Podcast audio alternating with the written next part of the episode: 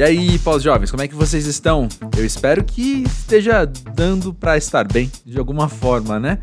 Meu nome é André Felipe de Medeiros e esse aqui é o Pós-Jovem, um podcast sobre temas adultos, como pagar boletos, dor nas costas. O que, que eu tô falando? Gente, pós-jovem é um espaço de conversa para quem tá experimentando a vida nessa fase quando a gente ainda é novo de certa forma, mas a gente já deixou de ser moleque há um bom tempo, né? E eu sento e converso, não entrevisto, né? Eu sento e converso com pessoas muito interessantes sobre as suas vivências com amadurecimento, com o passar do tempo e com tudo mais que a vida traz, então, nessa fase que estamos atravessando, não é mesmo?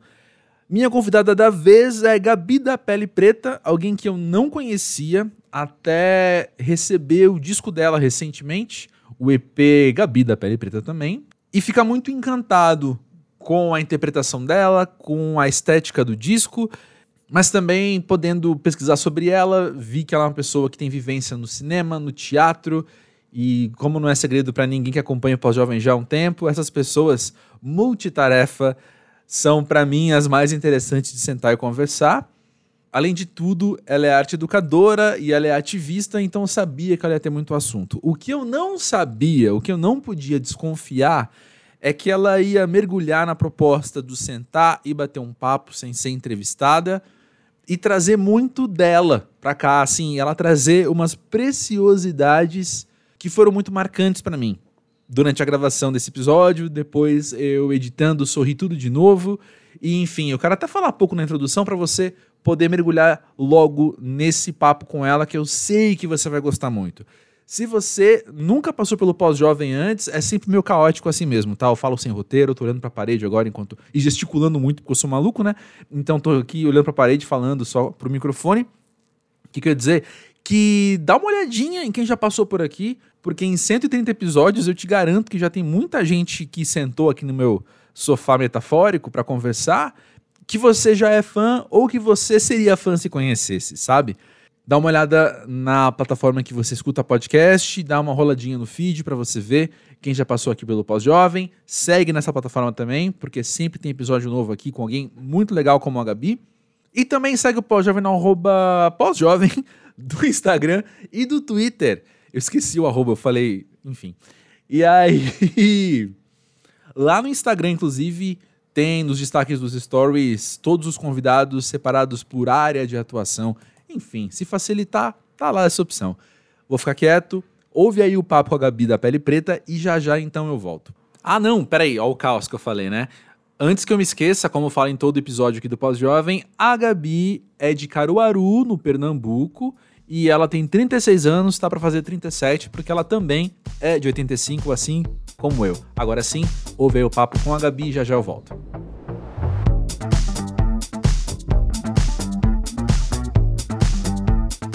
Gabi, conta pra gente, pra você, o que é ser pós-jovem? É ser quase velho. É, ser eu... quase velho, pré-velho. Né? Sub, sub, eu costumo dizer, né, que eu sou sub 40, né? Muitas saudades de ser sub 30, sub 40. Sub 40. Não, mas, Gostei mas eu gosto muito, assim, tipo, é, eu sempre brinco com essa coisa da, da velhice, da, ah, porque tô velha, que não sei o quê. Na realidade, isso vira uma grande desculpa para, tipo, não sair, quando, ah, vamos para tal lugar, estou hum. muito velha para esse tipo de programa, não sei o quê, uhum. né? Ai, é, sei lá, tipo, bebe mais, ai, não, meu fígado é velho, não aguenta mais, não sei o quê. Eu uso a mesma desculpa né? que você. Uhum. E aí é isso, assim, tipo, eu gosto muito, assim, para mim não é nem o povo fica assim, ah, você fica falando que é velho, disse, mas é porque para mim não é um problema. Assim, né? Entender que, tipo, já não sou mais assim tão jovem, sou uma pessoa jovem, claro, assim, né? Mas assim, uhum. tipo, é diferente da energia dos 20, né? Dos 20 para os 30, é diferente uhum. de ser uhum. sub 30. Os rolês já são outros, as responsabilidades já são outras e tal. Mas eu acho muito bom, assim, para mim tá super ok. Talvez eu tenha um pouco de medo do depois dos 40, assim, isso me assusta um pouco. Mas essa casa dos 30... Mas a gente não tinha medo também dos 30? A gente não tinha medo dos 30 quando a gente Ai, tinha 20? Ai, será? Não lembro. Ah, ah faz tanto tempo! eu acho que a gente tinha medo é, também. Eu não tive a crise dos 30, não. Eu também né? não. Eu entrei direto, É, tô tranquilo. é. Sim, mas. Mas eu trabalho com muita gente mais nova, né? Aí outro dia, uma amiga minha, não vou expor ninguém aqui, mas uma amiga minha tava falando: Ah, eu vou fazer 24, eu tô muito velha. Eu falei: Minha filha, senta aqui. Senta aqui, vamos conversar. É isso. Não, e quando eu vejo esse Então- povo da cidade dizer assim, ai, tô velha, não sei o quê, eu disse, eu tô ok, então, querida. Aí, Exato. né, aí eles morrem assim, é. né? Tipo, desculpa. É, mas sempre que vem um convidado também aqui no Pós-Jovem de 50, por exemplo, Uhum. sempre são pessoas que se sentem mais jovens que a gente, sabe, Gabi? Uhum, uhum, eu imagino. Então, então, eu tô muito tranquilo de fazer 40, assim mesmo. De- acho- Aham. eu não tive crise dos 30, acho que dos 40 também eu vou só abrir a porta e passar, assim, sabe? É, é isso. É isso. Mas vem cá, essa energia de ser sub-30 que você falou, assim, é algo que você sente falta hoje? Você tem saudades de ter um pique de 20 e poucos anos? Acho que não.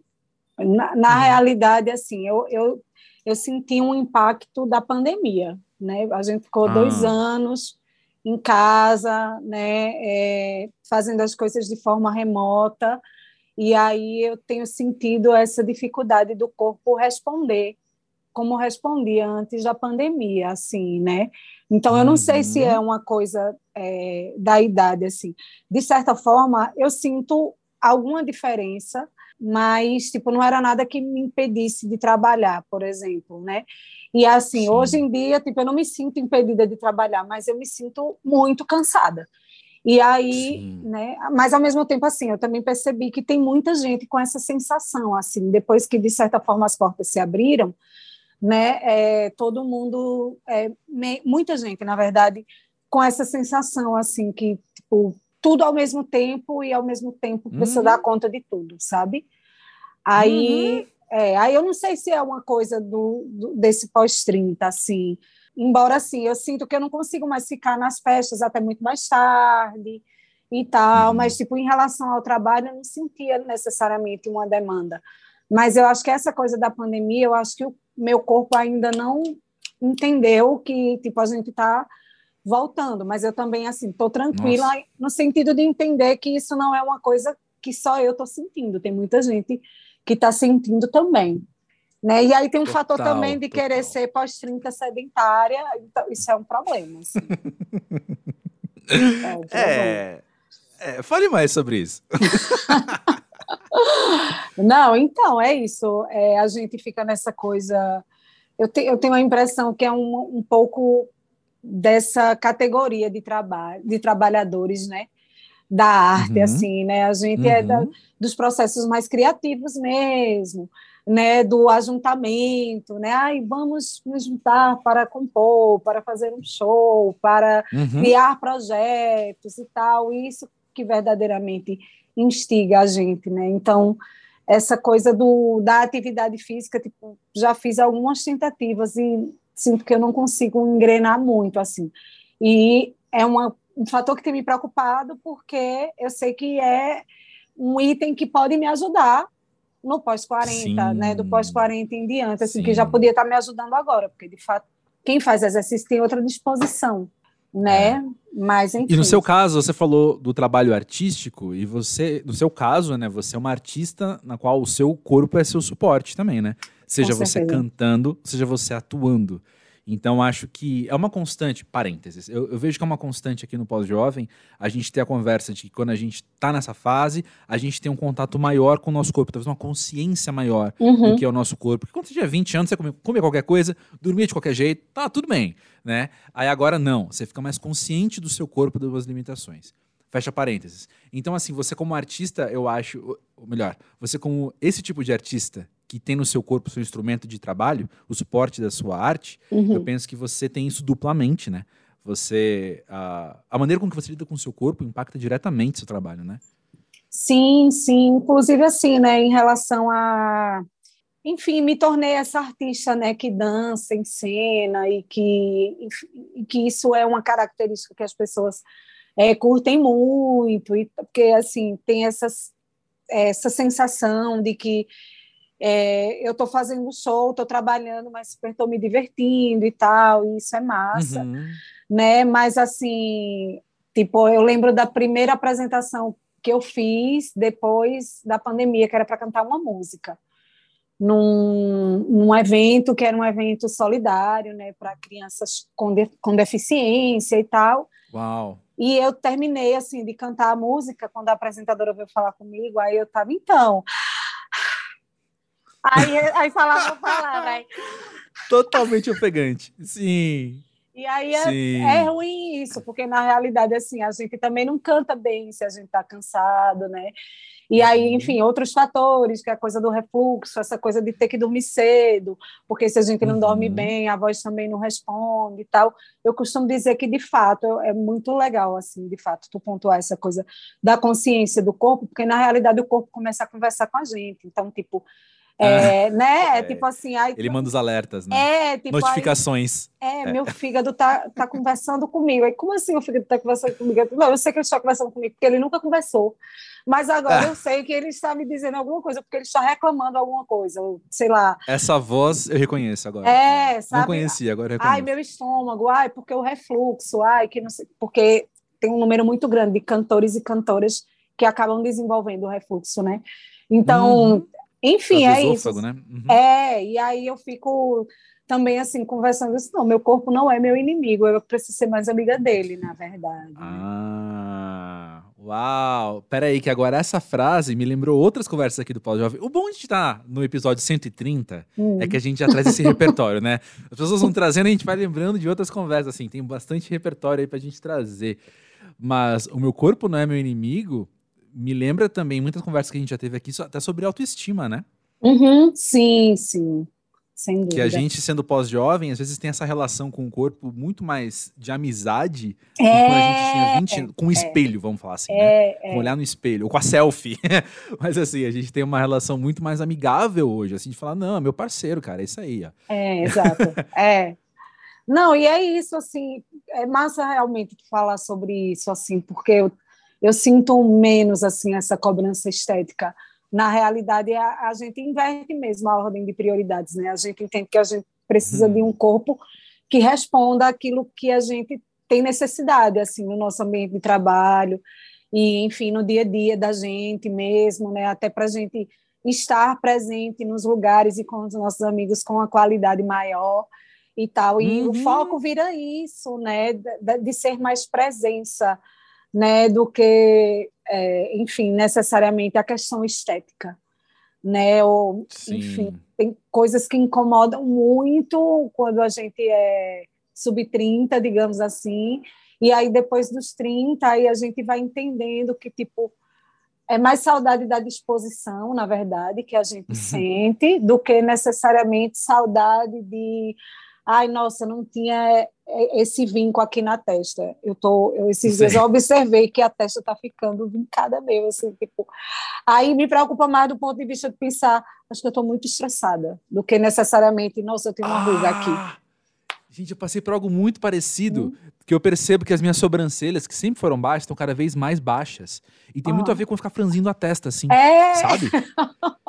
que eu tô o tempo todo, o meu natural é franzir a testa, ficar assim olhando, tô sempre meio concentrado, meio olhando para as coisas, com é... cara de muito bravo. Na verdade, eu tô só concentrado, mas a minha cara é de bravo, né? E aí eu fico ali olhando assim, e eu falo, gente, para, eu tenho que ficar, tipo, arregalando, fazendo fisioterapia, assim, sabe? Fazendo, é, ou... é, é, de levantar a sobrancelha e ficar, não, vamos lá, é. vamos lá, lembra que o teu olho tem que estar tá aberto.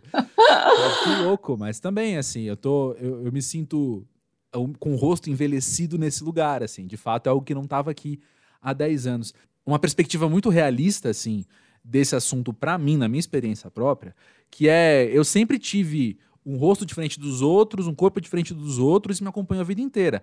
Até porque quando a gente, enfim, é moleque, tá no colégio, ninguém tem vergonha, inibição nenhuma de te contar, de te apontar a diferença, né? Uhum. Então, assim, você cresce com isso o tempo todo.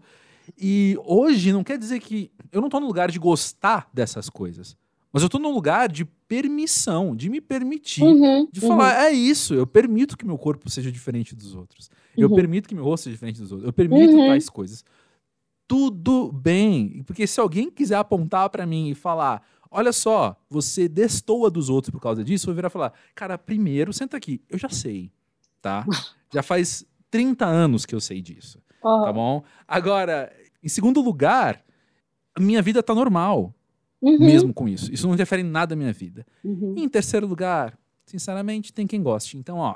É, é isso, é isso. É já isso. vivi o suficiente para entender isso e, tipo, meu, é isso aí, sabe? Eu queria muito, né, naquelas, aqueles nossos desejos impossíveis, assim, de mandar essa mensagem para eu novinho, sabe? Queria é, mandar essa mensagem para ele bem novinho. Sim. Uhum. Mas ele não ia entender também, se eu acho que se lesse essa é, mensagem, ele não entender. Né? É, tem coisa que é o tempo mesmo. E aí, por isso, por isso que é, ver o tempo passar não me incomoda, de fato, porque eu acho que a gente Hum. perde em alguns aspectos, mas a gente ganha uns aspectos muito bons e que, tipo, eu tenho uma sobrinha que tem 12 anos e está enfrentando esse processo da adolescência e tal, e às vezes fica desmotivada e tal, não sei o que. Eu digo, ó, eu só vou lhe dizer uma coisa, assim, se você morgar de tudo isso aqui agora, você vai deixar de ver uma série de coisas lá na frente que são muito legais, e, enfim, você vai ter a oportunidade de relaxar em diversos aspectos, assim, tipo, e se, se você, tipo, achar que, tipo, ah, acaba aqui, tipo, é, enfim, você vai perder a oportunidade de viver uma série de experiências que vão te dizer o que de fato é importante, né? E que, ao mesmo tempo, a gente Uhum. também chega nesse momento e entende assim, hoje a gente acha que determinadas coisas são importantes e daqui a 10 anos essas coisas vão mudar completamente e tal, e enfim. Perfeito. Aí eu disse, acho que é a coisa mais legal, assim, de estar de, de tá vivo e de, e de querer viver, assim, eu gosto muito de viver, assim mesmo.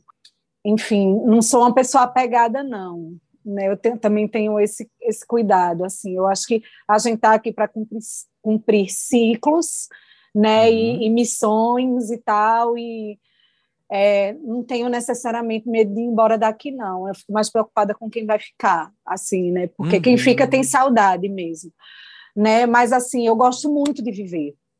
Gosto e talvez por isso mesmo eu não tenho medo de ir, porque é, eu eu busco ter intimidade mesmo com esse com esse processo de estar viva e estar aqui nesse corpo, que massa, um corpo que me suporta faz 37 anos, né, que já Uhum. aguentou coisas violentíssimas, né, do sentido de tipo passar noites em claro e beber muito e emendar e trabalhar na sequência e tal, né, e, e no outro dia assim, tipo precisar trabalhar e esse corpo atender a, a isso Hum. porque eu precisava, sabe, tipo então quantas coisas a gente já passou nesse processo juntos, então para mim viver é algo é, a ser muito celebrado, assim, eu gosto muito, né, e gosto da vida exatamente por essa dinâmica, porque ela passa e porque, porque não é estática, porque a gente acha que sabe tudo hoje, e amanhã a gente descobre que não sabe de nada, e acha ótimo não saber de É. nada, meu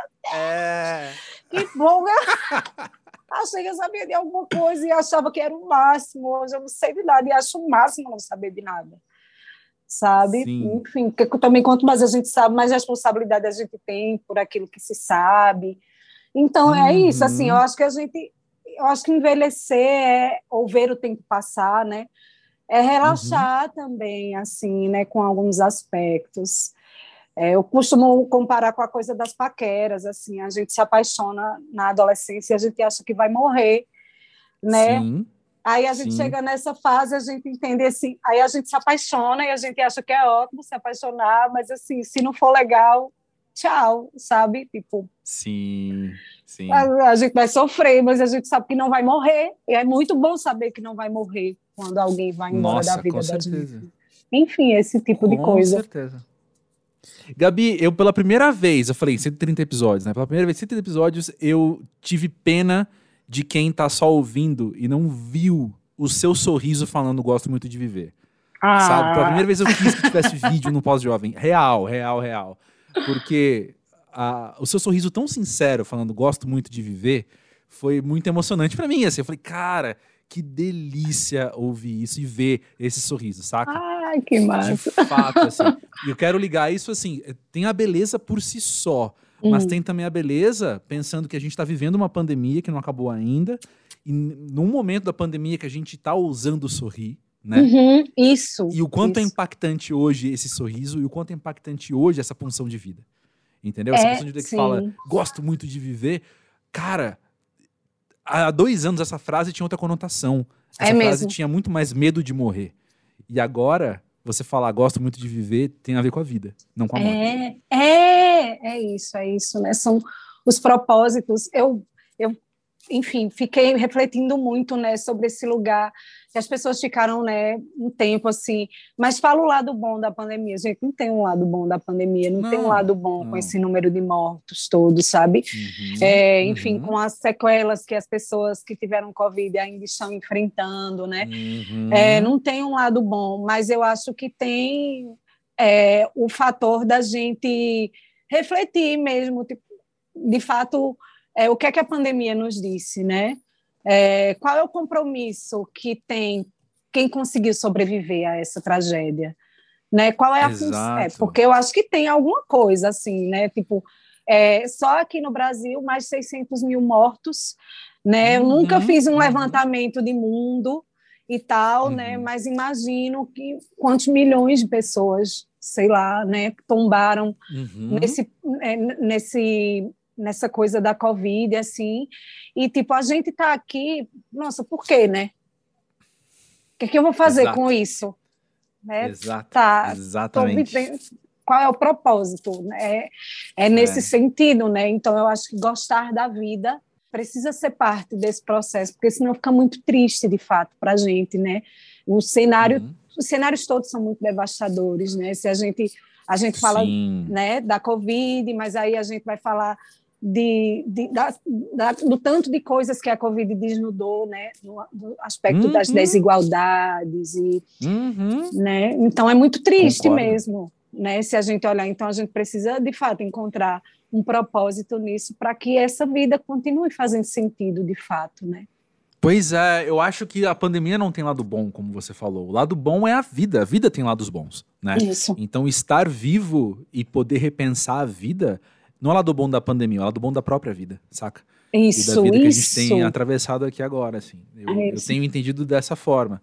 Porque, de fato, eu não vou tentar, entre aspas, romantizar nada, não. É pelo amor, né, gente? É, pelo amor. Exato. Inclusive, tem um... Ai, eu lembro muito mais das coisas que eu uso do que as coisas que eu falo. Talvez eu tenha falado isso aqui no Pós-Jovem alguma vez.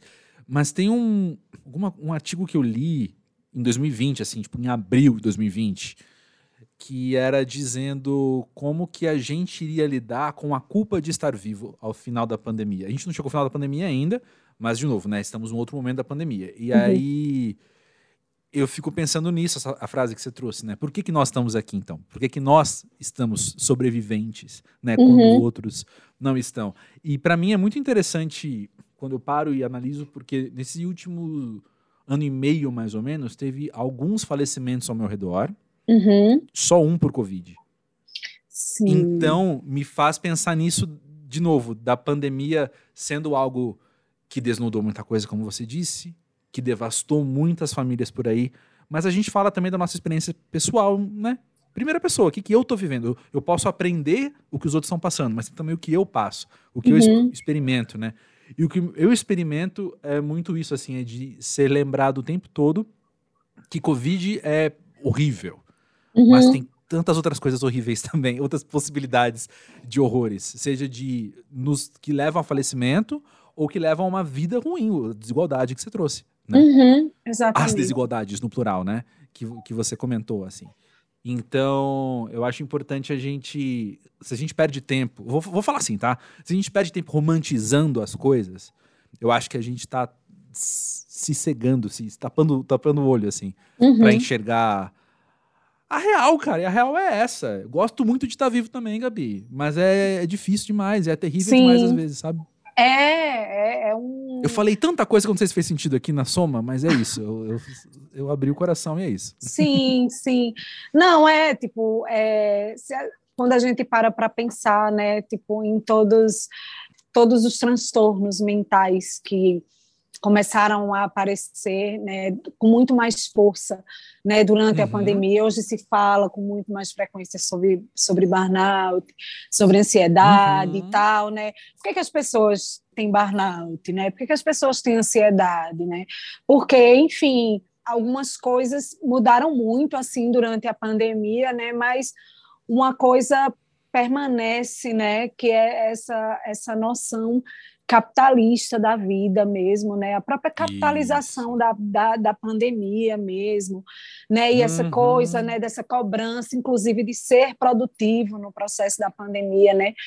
Enfim, uhum. para, né, para além de, de, de, todos esses aspectos né, da, da vacina que não chegou e, e, e, das corrupções todas por trás é, da Covid e tal, mas aquilo que a gente sente dentro da casa da gente, né, e que é, é, são impactos dessas coisas todas macros, digamos assim, né, mas que são muito uhum. íntimas, né, que é essa coisa das ansiedades, das depressões e tal, e que se dão exatamente porque, enfim, por conta das incertezas todas e de incertezas Sim. que impactam muito mais fortemente em quem acessa menos direito, né, é, tipo, e... vou comer o quê?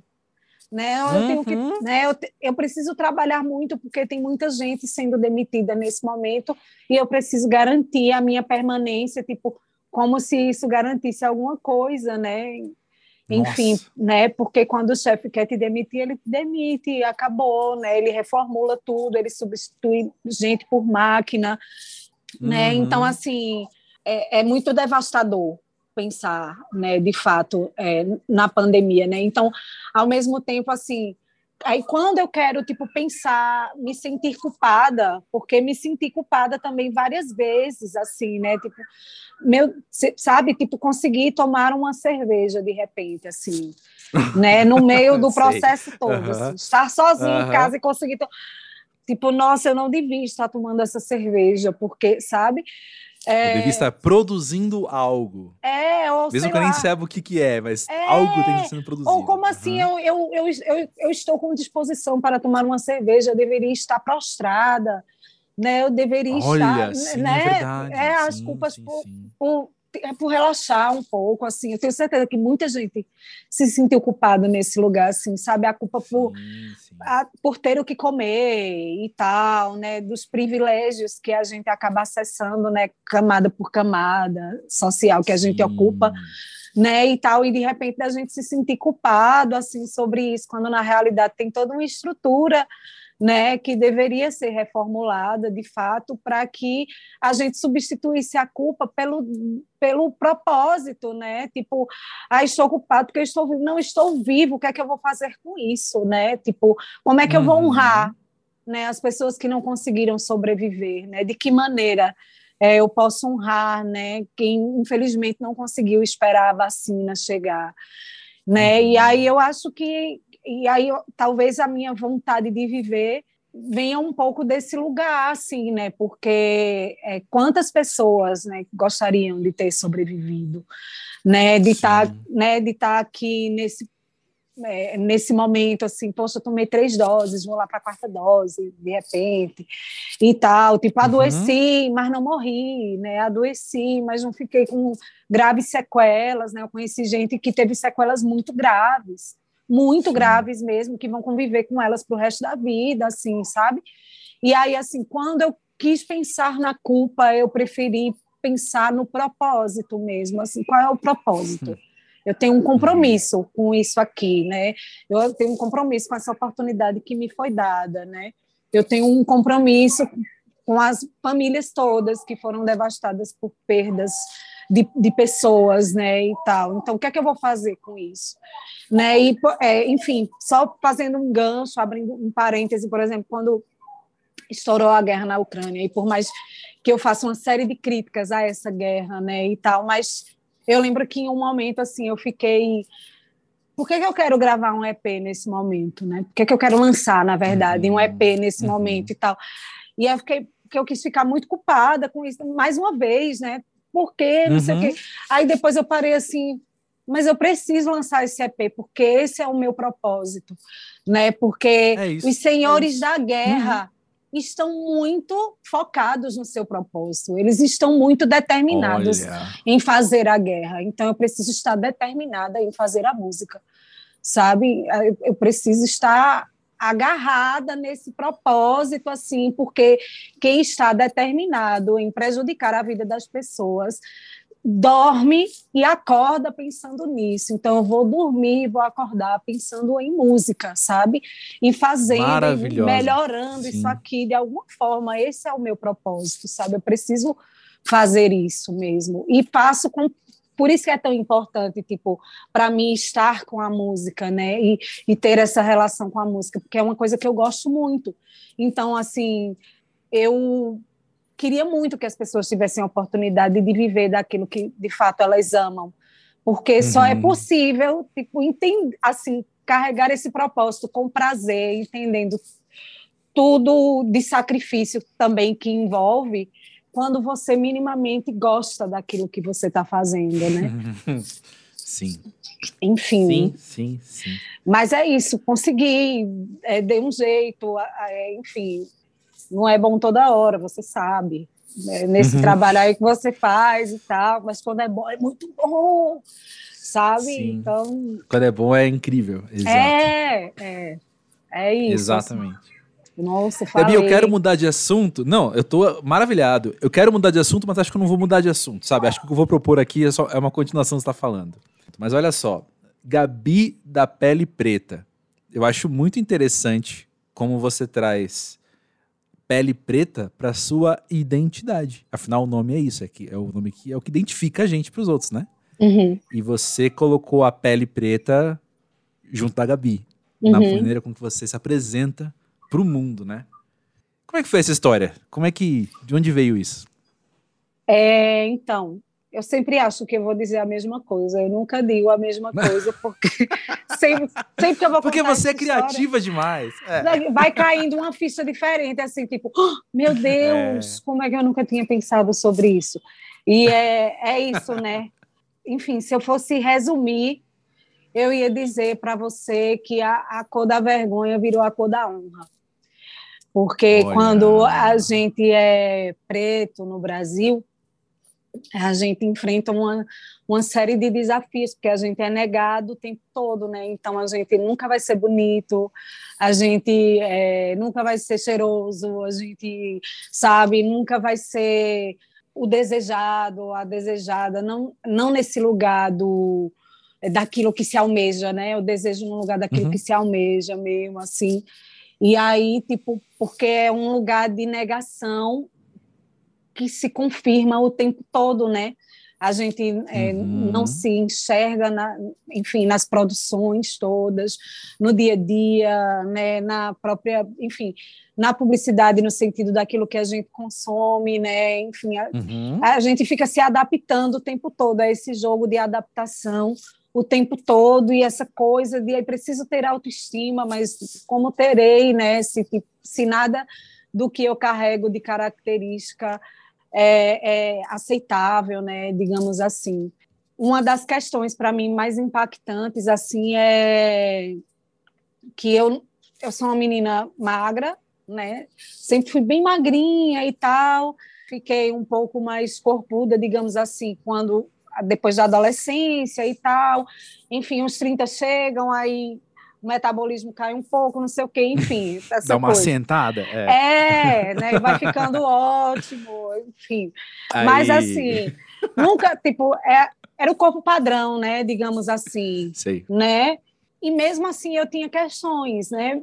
Porque é, sempre essa, essa perspectiva da erotização, da uhum. objetificação e tal. E, e para mim isso era um problema, porque é, uhum. e porque é um problema, afinal de contas, né? Mas porque Justo. eu queria ser vista como delicada mesmo, né? Eu queria ser vista como menina e tal, né? E eu não conseguia enxergar isso assim, não dentro de casa, mas enfim, na escola, né? E aí quando uhum. a gente começa a se apaixonar pelos meninos, enfim, ou pelas meninas também. Uhum. E aí a gente vai vendo que não é esse lugar. E aí você fica no lugar da menina que é muito inteligente, né? Ou que, que é simpática. Nossa, ela é muito simpática. né? Mas assim, e aí eu lembro como para mim era um problema me trocar, por exemplo, assim, porque essa coisa do estereótipo da Valéria Valença, né? Então, é do corpo uhum. da mulher preta sempre a serviço de algo, né? Uhum. Sempre a serviço, né? No fim uhum. das contas, é, É isso, assim. E aí, assim, para mim era uma questão, né? E eu consegui resgatar essa relação dentro do teatro, de entender que meu corpo é um hum. corpo, é um corpo, é um corpo que trabalha, né? É um corpo que festeja, é um corpo que dança, mas é um corpo que adoece também, é um corpo, uhum. é só um uhum. corpo, sabe? Qualquer outra característica que venha sobre isso é, enfim, tensão social, e aí a gente começa a entender o que é da gente, de fato, né, e o, e o que fazem com que a gente acredite que é da gente, né, e é quando a gente começa a fazer essa distinção, aí acho que a gente começa a gostar mais da gente mesmo, né, e aí foi isso que aconteceu, essa relação com o corpo, com o cabelo, né, e aí, aí a gente vai estudar a questão da, da ancestralidade mesmo, né, de onde eu vim, uhum. quem eram essas pessoas. Aí a gente, nossa, aí como assim eu estou aqui para contar a história, né? Mas é meio que essa coisa da pandemia, assim, tantos tombaram, né? Tipo, se eu estou aqui é porque alguém, tipo, elaborou Exato. uma estratégia muito uhum. louca para eu poder chegar, estar aqui hoje contando essa história, né? E aí uhum. eu disse, não, não posso, né? Como assim? ter vergonha disso, né? Isso é algo que é para ser exaltado e tal. E aí aconteceu que eu, enfim, fazia teatro e o teatro teve uma função muito importante nessa coisa de eu me reconhecer, né, enquanto uma mulher preta e, e de uma ancestralidade maravilhosa e tal. Uhum. E aí foi nesse ambiente que aí eu conheci Isadora Lima, que é uma atriz aqui de Pernambuco, e eu lembro que Isadora me deu um abraço e disse: Ah, eu gosto tanto dessa gente, da pele preta. E aí eu fui hum. e tinha uma dificuldade com o nome artístico, pá, mudava todo mês, assim, tentando achar uma coisa. E aí eu coloquei no Facebook, na época, Gabi da Pele Preta. Mas eu coloquei como se fosse o nome do Facebook. No outro, na outra semana eu fui voltar para o meu nome, porque eu não gostava dessa coisa no nome artístico que é Gabriela Sim. Freitas, né? Aí quando eu botei Gabriela Freitas, aí o povo, você é louca, não mexa, esse nome é incrível e tal. e aí eu meio que entendi que na realidade foi o nome que me escolheu, né? Não fui nem eu que escolhi, ah, assim, para mim foi incrível ser escolhida por esse nome, assim, né? Porque quando ele me veio, eu não, não pensei que ele seria meu nome artístico, né? Mas aí uhum. as pessoas mesmo que estavam perto, assim, não mexa, esse nome é lindo e tal né? E de fato, aí quando eu escrevo sobre isso, porque enfim, eu também virou uma coisa essa coisa do estudo dos nomes, né? Parece, se não me engano, tem uma ciência mesmo que estuda os nomes, que acho que é a, hum. anamostase, a, anomastase, enfim. É, eu vou depois eu, eu posso Vamos, vamos, vamos pesquisar, vamos pesquisar. Então, aí dá esse Google, galera, vai atrás, enfim. É. Né? Mas aí essa coisa da negação dos nomes que também rolou, né, na diáspora africana aqui no Brasil, né, uhum, dos nomes que foram sim. substituídos, né, por nomes é, cristãos, portugueses, né, cristãos e uhum. tal, não sei o quê. Então, brancos, né? Exatamente. Então, assim, para mim hoje poder escolher o meu nome e ser um nome que dialoga diretamente com essa, com essa ancestralidade, para mim é um resgate mesmo, né? De uma, uhum. e aí, mas assim, são fichas que só caem depois. É por isso que eu estava dizendo à toa, assim, que, que a gente que eu ia falar, né? Mas que provavelmente um monte de ficha ia cair, tipo, conversando contigo, porque depois eu parei, eu disse, nossa, eu me lembrei de uma entrevista de Malcolm X, né? Que o cara ficava, mas como é seu nome? Aí ele, Malcolm X. E hum. aí o cara, não, mas qual é o seu nome de registro mesmo? Não sei o quê. Aí ele, Malcolm X. Aí o cara insistia assim, e ele dizia: Eu não tenho nenhum compromisso com o nome que o colonizador me deu. Meu nome é Malcolm X. Hum, perfeito. Sabe? Aí perfeito. eu fui entender assim a importância da gente se sentir bem com o nome que a gente é, carrega, assim, a, a, a, como é político essa coisa, por exemplo, das pessoas trans poderem escolher o seu nome uhum. social e tal, sabe? Porque uhum. é, é, é, o cartão de visita da gente, né? Como você se chama? É muito Exato. importante que a gente goste do nome da gente, assim, né? Então, uhum. enfim, é, vai ficando maior, assim, né? Na verdade. Mas é isso, assim, Gabi da Pele Preta, na verdade, foi um nome que me escolheu, né? E eu, Sim. É, enfim, reagi com reciprocidade, assim, né? Gosto ah, muito. De, aceitou, sim. É, como não, né? Enfim. É, e as pessoas abraçou. dizem que é um nome que abre portas, de fato, porque quando as pessoas escutam Gabi da Pele Preta, as pessoas ficam curiosas, né? Quem? Você uhum. falou o quê? Quem? Tem a impressão é. que já conheço, não sei o quê, enfim. É Sensacional. E é um nome também, que isso é o que mais me chama a atenção. Amei a história. E ainda, ainda mais, depois de tudo isso, uma coisa que me chama muito a atenção é pensar que, diferente da Gabi Freitas, por exemplo, da Gabriela Freitas, o Gabi da Pele Preta te leva a lugares nos quais você não vai sozinha. Você uhum. carrega mais gente com você quando sim. você se chama da pele preta, né? Sim, sim. Que massa tu dizer isso, assim, porque eu tenho exatamente essa sensação, assim, é isso, quando eu subo aos palcos, né, é, eu sempre digo, assim, né, que até pelas coisas que eu escolhi cantar, né, eu não estou falando só de mim, né, eu estou falando de muita gente, né, é, então, é isso, quando é, Gabi da Pele Preta vem, mas quantos mais, quantas mais, né, também não tem a pele uhum. preta, né, e que... Uhum. né, e que em algum momento assim tiveram questões, né, em relação a isso, porque o Brasil nos, nos direciona, né, a esse lugar mesmo de, de questionar o tempo todo o ser, né, o direito Sim. a ser-se e tal, e, e hoje ver assim como como a gente, como o movimento preto, né, tá organizado e como a gente debate mesmo as as diversas é, nuances de ser preto, né, que é uma coisa muito complexa ainda, porque, uhum. enfim, é, se a gente pensar que o Brasil tem 522 anos e que mais de 350 anos foram é, estruturados na escravidão, então, de fato, o debate para a gente é recente, assim, né? Exato. É, uhum. né? E, enfim, As a... raízes estão fincadas em outras coisas, né? É, é muito mais enraizado isso. Uhum. Exatamente. E aí é isso, assim. Então, quando a, aí quando eu paro para pensar, assim, que todo dia é, a gente tem uma brincadeira por aqui, né? É, aqui no Agreste, que é eita por cima de eita. Porque hum. todo, todo eita, Já me identifiquei. Eita.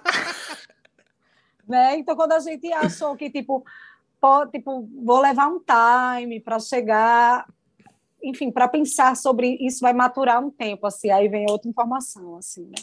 É. Porque é isso, assim, tem um monte de preto e de preta estudando mesmo, né, indo atrás e, enfim, desvencilhando as coisas e reescrevendo, né, a história, quando a gente para para pensar né, em como ensinam a história do Brasil para a gente, na escola, sim, história do mundo para a gente, na escola, e a gente, meu Deus, sério, tipo, não é nem que tipo que não é que não é uma perspectiva histórica a ser considerada, mas é uma das perspectivas, porque afinal Sim. de contas, de fato, quem conta conta, né? É, uhum. é a sua uhum. perspectiva, é o seu olhar para aquilo, mas é, Chimamanda que fala, né? É, é o perigo de, de, de, uma única história, né? Uhum. Então, tipo, né? É, as perspectivas são infinitas de acordo com o lugar que você está, com o gênero a que você pertence e se identifica, né? ou que você uhum. pertence, mas não se identifica, enfim, está, está colocado ali por outras questões, é pela cor da pele que você carrega, né, pelo lugar social, né, do ponto de vista de grana mesmo que você ocupa, uhum. da profissão, enfim, as perspectivas históricas são infinitas, né? E acho que o grande problema desse processo educacional que forma o Brasil é exatamente porque é um, durante muito tempo foi inserido na gente essa perspectiva única, né? Que é do europeu uhum. E tal, de que veio aqui, de que colonizou, e, enfim, a negação das línguas e dos nomes, né? Das línguas originárias, dos nomes originários, dos costumes originários e tal. Enfim, então tudo isso para dizer que é, da pele preta são muitos e muitas e muitos, né? E cada um ocupando o seu lugar no mundo e cada um enfrentando os seus desafios, mas que há algo de fato que nos une. Então, eu procuro ter muita responsabilidade com aquilo que canto e com aquilo que falo, porque eu já entendi que quando Gabi da Pele Preta vai, ela não vai só. Perfeito, perfeito. E Gabi da Pele Preta também o nome do seu primeiro EP. Sim que chegou recentemente pra gente. E eu já fofoquei pra você antes de começar a gravação, que eu tô apaixonado por ele, que é bonito. demais. então me conta. Eu não sei nem o que te perguntar, na real, assim. Eu só queria ouvir você falar sobre o disco. Mas me conta aí. É difícil não entrar, quando eu vou falar de música, é difícil não entrar no modo entrevistador, né? E não é, uh -huh, não é quem tava aqui com você na tua frente até agora, né? Mas eu, eu, queria muito ouvir isso, assim, né? Do, do disco ter teu nome, sabe? Quando você olha para ele, eu suponho que você veja você, né? Sim, sim, com certeza, né? Então, acho que essa coisa do a gente já especula, né, um nome para um segundo disco e tal, que é um nome muito legal também, que foi um uhum. amigo, por sinal, não sei se vocês conhecem, mas se não conhecem, conheçam Junior Black, né, que é um, um... Uh, conheço. Conhece? Quem é Conheço. o psiquiatra do psicólogo e tal? Conheço. Então, aí Black é foda, assim, e aí é, esse, provavelmente o nome do segundo disco foi um nome que Black deu, enfim, que eu não vou dar spoiler, porque ainda estamos falando sobre não, o primeiro. Uma coisa de cada vez, né? um disco de cada vez. Mas, então, acho que tem essa coisa, né, é, é, acho que é uma tendência mesmo, assim, de, do, de quem grava disco, né, é o disco que apresenta a gente, é o primeiro disco, né? Então, é, sei lá, uhum. se a uhum. gente colocasse o nome do disco Gente, digamos, né? Que é a, a uhum. música que fecha o EP, né? Então, se a gente fosse falar de gente, aí tem gente que Caetano compôs, aí tem gente que, sei lá, que, é, que uma outra pessoa compôs e tal, e que é outra música, e que não é a música de uma Luísa Pessoa, e tal. E aí, uhum. Gabi da Pele Preta, até onde eu sei, só tem uma. Aí, então, é. né? Então, entendendo essa coisa do, do trabalho que abre, né? Assim, que me apresenta assim para o mundo, a gente entendeu que seguir essa tendência do, do álbum homônimo como um primeiro trabalho era era estratégico, né? E é um disco que a gente começou a gravar, na verdade, em 2019. Uhum. É um disco que faz um movimento um movimento meio inverso assim do que geralmente os artistas fazem de maneira geral. É, eu hum. soube que quem faz essa, esse mesmo movimento é Ney Mato Grosso, que é essa coisa de cantar as músicas no show, né, e ficar um tempo ah, ali carregando sim, as músicas isso. e tal, e aí depois é que vai para o estúdio e grava. Né? Uhum. Aí o disco foi meio isso, assim. Então, tipo, todas as músicas que estão no EP, é, as pessoas assim, tipo, escutam e finalmente agora eu posso ouvir essa música, tipo, uhum. sabe? É meio isso. E aí, e assim, isso poderia ter sido uma escolha. Hoje, talvez a partir é, desse primeiro disco, quando a gente for pensar no segundo e tal, a gente pode seguir essa mesma estratégia no sentido de escolher esse caminho, mas inicialmente tipo, não foi uma escolha, né? É a coisa uhum. do do desafio que representa para alguém que trabalha com música registrar o seu trabalho, né? né? Não é Perfeito. barato, sim, sim. né? Uhum. E aí, mas ao mesmo tempo, tipo, eu acho que o disco ele vem para para coroar um processo. Então, para mim faz muito sentido que o caminho seja esse que a gente apresente as músicas para as pessoas, né, que as pessoas gostem ou não gostem das músicas e tal, né, e aí depois a gente meio que assim proporcionar às pessoas é, a oportunidade de ouvir sem que sem depender de um show, até porque, uhum. enfim, o que a pandemia nos disse sobre shows é que a gente, a qualquer momento, a gente pode não fazer Perfeito. show. Exatamente. Né? Então, o registro se torna ainda mais legítimo né, para quem trabalha com música, de fato. E a, mas aí, na, na, realidade, assim, a gente foi cantando porque a gente queria gravar, mas a gente não tinha grana, porque a gente é artista independente, né? Mas, uhum. ao mesmo tempo, a gente foi ali construindo esse repertório, é, autoral e conhecendo as compositoras, porque são todas mulheres nesse EP, né? E uhum. levando as músicas para os shows e, a, e, as músicas é, se dando né, para a gente, né? Às vezes a gente tem, tem música que a gente quer muito e quando a gente executa, a gente entende que tipo são músicas que a gente vai gostar muito de ouvir e tal, mas que não fazem sentido de serem executadas no trabalho da gente. Mas tem uhum, músicas, é. né? Que se dão mesmo assim para gente. Então, tipo, eu senti, acho que a primeira música dessas todas que estão no EP que eu senti isso muito forte foi Virar, que eu acho que uhum. é né, a terceira música é, do, do EP. E aí é, a gente foi cantando, e aí em 2019 consegui juntar uma grana, fiz trabalhos muito bons e tal, consegui levantar uma grana, começamos a gravar, aí veio a pandemia. Né? E aí uhum. ainda tentamos fazer as coisas durante a pandemia, mas não deu mesmo. Algumas coisas se reconfiguraram, né? A gente precisou mexer na equipe e tal. E aí a gente só conseguiu, de fato, concluir o projeto por conta da Lei Aldir Blanc, né? Do incentivo da Lei uhum. Aldir Blanc. Senão a gente não tinha conseguido concluir, né? Mas é isso, assim, é um projeto é, independente, né? A gente é, começou ralando mesmo, assim, tipo, sei lá, ganhava, digamos, ganhava 100 reais, gastava 30 e guardava 70, digamos assim, né? Uhum.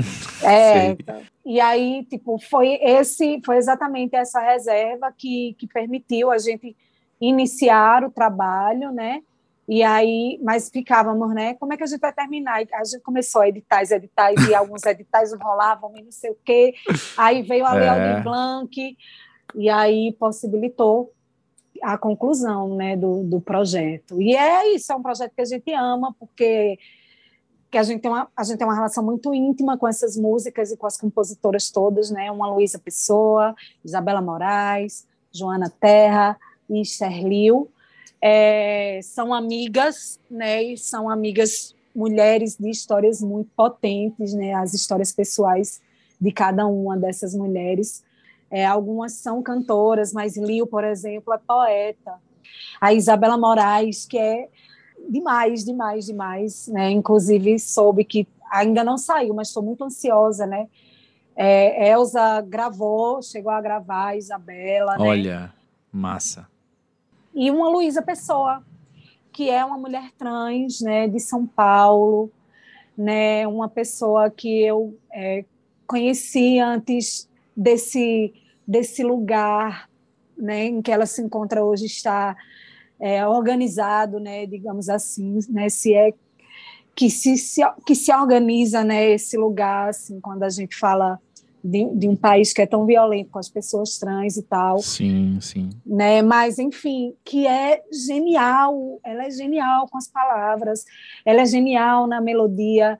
Eu gravei é, Canção para Curar a Voz e, e gravei Gente, mas se você for ouvir uma cantar, tipo, é outra coisa, porque ela diz que a obra dela é uma obra viva, né? Então, tipo, uhum. é, tem coisas que eu canto na letra que ela já não executa mais da mesma forma, porque ela. É, eu lembro que, gente, ela inicialmente era para além dos gametas cromossomiais, além de X e Y, somos todos iguais. E quando eu fui dizer, eu queria gravar, não sei o que e tal, ela disse, então, é que eu entendi que quando a gente abre a boca para dizer que somos todos iguais, a gente anula um monte de discurso de diversidade que é importante uhum. que estejam em voga, que estejam alteados e tal. Então, é, eu acho que esse discurso de somos todos iguais, na verdade, é uma armadilha para a gente não discutir o respeito às diferenças, sabe, Gabi? Uhum. E tal. Uhum. Aí eu, tipo, meu mundo caiu, assim, né? Aí Foi. Aí, eu disse, aí ela disse: então vamos descobrir de que maneira né, cantar essa música agora. E aí eu fui e fiz a adaptação, mas ela canta de um jeito completamente diferente, assim. Então, Sim, eu aprendo muito com ela, assim. Então, para mim é um prazer, tipo, ter esse trabalho que abre e que fecha com músicas é, de uma, né? E no meio ter Isabela, Joana e Lil, né? Que são mulheres do meu convívio mais próximo, assim, que trocam uhum. entre si. Enfim, é um disco muito afetivo. Também um disco de mulheres, é um disco manifesto, né? A realização de um, de um projeto, de uma mulher também que se organiza politicamente, né? Em um movimento social e que entende o compromisso que a gente, artista, precisa ter, porque a gente tem uma ferramenta muito poderosa nas mãos, que é a uhum. música, né? E, enfim, isso precisa estar cumprindo uma função que vá para além da nossa vaidade, porque de fato a gente artista é vaidoso, né? Mas que, né? Mas que Sim. vá para além da nossa vaidade, assim, né? Não é porque eu simplesmente gosto de cantar, né? Mas tipo é porque isso precisa ser bom para além de mim, né? E enfim esse foi uhum. o caminho é, que eu encontrei, assim. É isso, Pô. acho que falei tudo. Pô, obrigado, que bom. Porque é o seguinte, eu tô pensando aqui que quem já ouviu o disco e tá escutando você falar aqui no Pós-Jovem, vai acabar a conversa agora e vai querer ouvir o disco de novo. E quem não ouviu ainda, se é que já não parou a conversa na metade para escutar, Sim. agora vai imediatamente querer ouvir, entendeu? Então, obrigado, Gabi, por estar aqui no Pós-Jovem, por trazer você e por trazer tanta gente com você. Ai, obrigada. Que prazer, André, obrigada mesmo. Eu fui dar uma olhada né, em quem tinha passado é, pelo pós-jovem, assim, estou feliz mesmo de estar aqui. Gostei muito de você. Gostei, quando Esther disse, ó, que é a minha assessora, né, e amiga, enfim. Uhum. Ó, ele disse que não é entrevista, não, é outra coisa. Eu fiquei, meu Deus, como é que é isso? É tranquilo, eu falei, é só sentar e conversar, é só fingir que é minha amiga há muito tempo e tá. tá então, marcado, tá mas eu tive exatamente essa sensação, então quero muito agradecer, gosto muito desse formato, acho demais, assim. Eu queria, inclusive, é, ter conversado mesmo assim, queria ter te ouvido mais, assim, né? Mas eu acho que, de fato, esse canal é muito importante que eu consegui dizer nele coisas que eu não consegui dizer em outros veículos. Então, eu também, assim, Uau. assim aproveitei que você me deixou à vontade exatamente para pontuar essas entrelinhas que às vezes não ficam evidentes, né, numa entrevista convencional, né, enfim. Uhum. Então quero muito agradecer a você por poder, inclusive, mergulhar ou permitir que as pessoas mergulhem exatamente nesses lugares que não ficam evidentes, né, quando as pessoas têm o trabalho lá pronto. Obrigada. Estamos aqui exatamente para isso. Pois então, axé para vocês demais, assim. Espero que a gente se reencontre no segundo disco. Aí, né, É isso aí. Sem spoilers. Viu? Tá bom. é isso. Obrigada.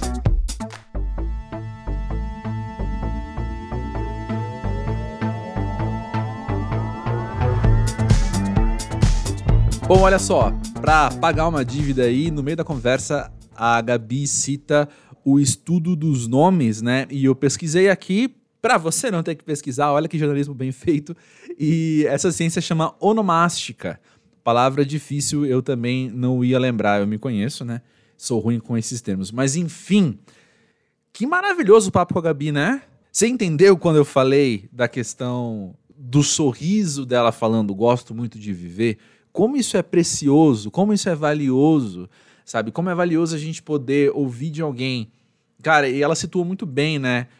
Para além das questões da pele preta que o nome dela já carrega e a gente conhece, ela situa muito bem o momento pandêmico que a gente vive, né? E no meio de pô, tanta coisa, né? De tanta desordem e de tanto desprogresso acontecendo no Brasil e no mundo, a gente poder levantar e, e afirmar o valor que a vida tem, o quanto a gente quer estar tá vivo, é muito forte, é muito potente, cara. Até porque a gente está falando de vida enquanto uh, funções metabólicas do corpo, sabe? A gente está falando de, de vida com honra, com dignidade, vida com toda a gama de emoções que uma vida permite, toda a gama de possibilidades que ser um corpo no mundo permite também. E que forte, que forte eu vi alguém falando isso. Que forte eu vi Gabi da Pele Preta falando: gosto muito de viver com o sorriso daquele. Deixa eu te perguntar para você pensar aí nos próximos instantes, ou daqui a alguns dias, se isso vier à tua cabeça. Você que é novo, mas não é novinho, você que é jovem, de certa forma, mas deixou de ser moleque há muito tempo, que tem esse repertório pós-jovem, que tem as vivências, tem os traumas tem também a cabeça num lugar diferente do que já teve antes, deixa eu te perguntar: o que, que você gosta na vida?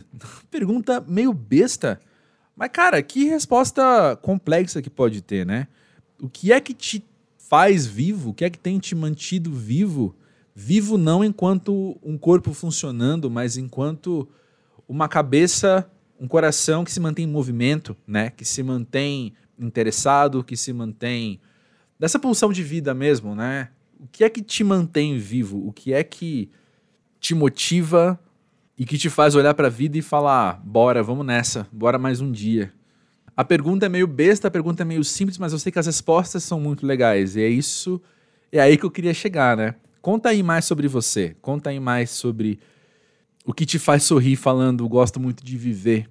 Chega aí no podcast pós-jovem.com.br e no arroba pós-jovem das redes sociais. A gente bate esse papo, a gente traz você e sua história aqui para o podcast também e a gente vai construindo aí nossas redes de pós-jovens. Todo mundo se conhecendo um pouco melhor, todo mundo aprendendo com a experiência um do outro. Estamos aqui para isso. Estamos aqui para isso e para fazer uma, uma companhia da hora aí no meio do seu dia.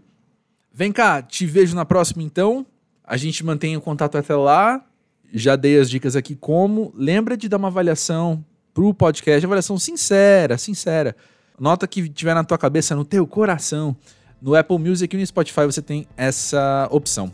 Beleza? Compartilhe o Pode Jovem com seus amigos, é assim que o projeto se mantém vivo. E eu vou ficando por aqui agora, mas a gente, a gente vai batendo papo por aí. Grande beijo, até mais.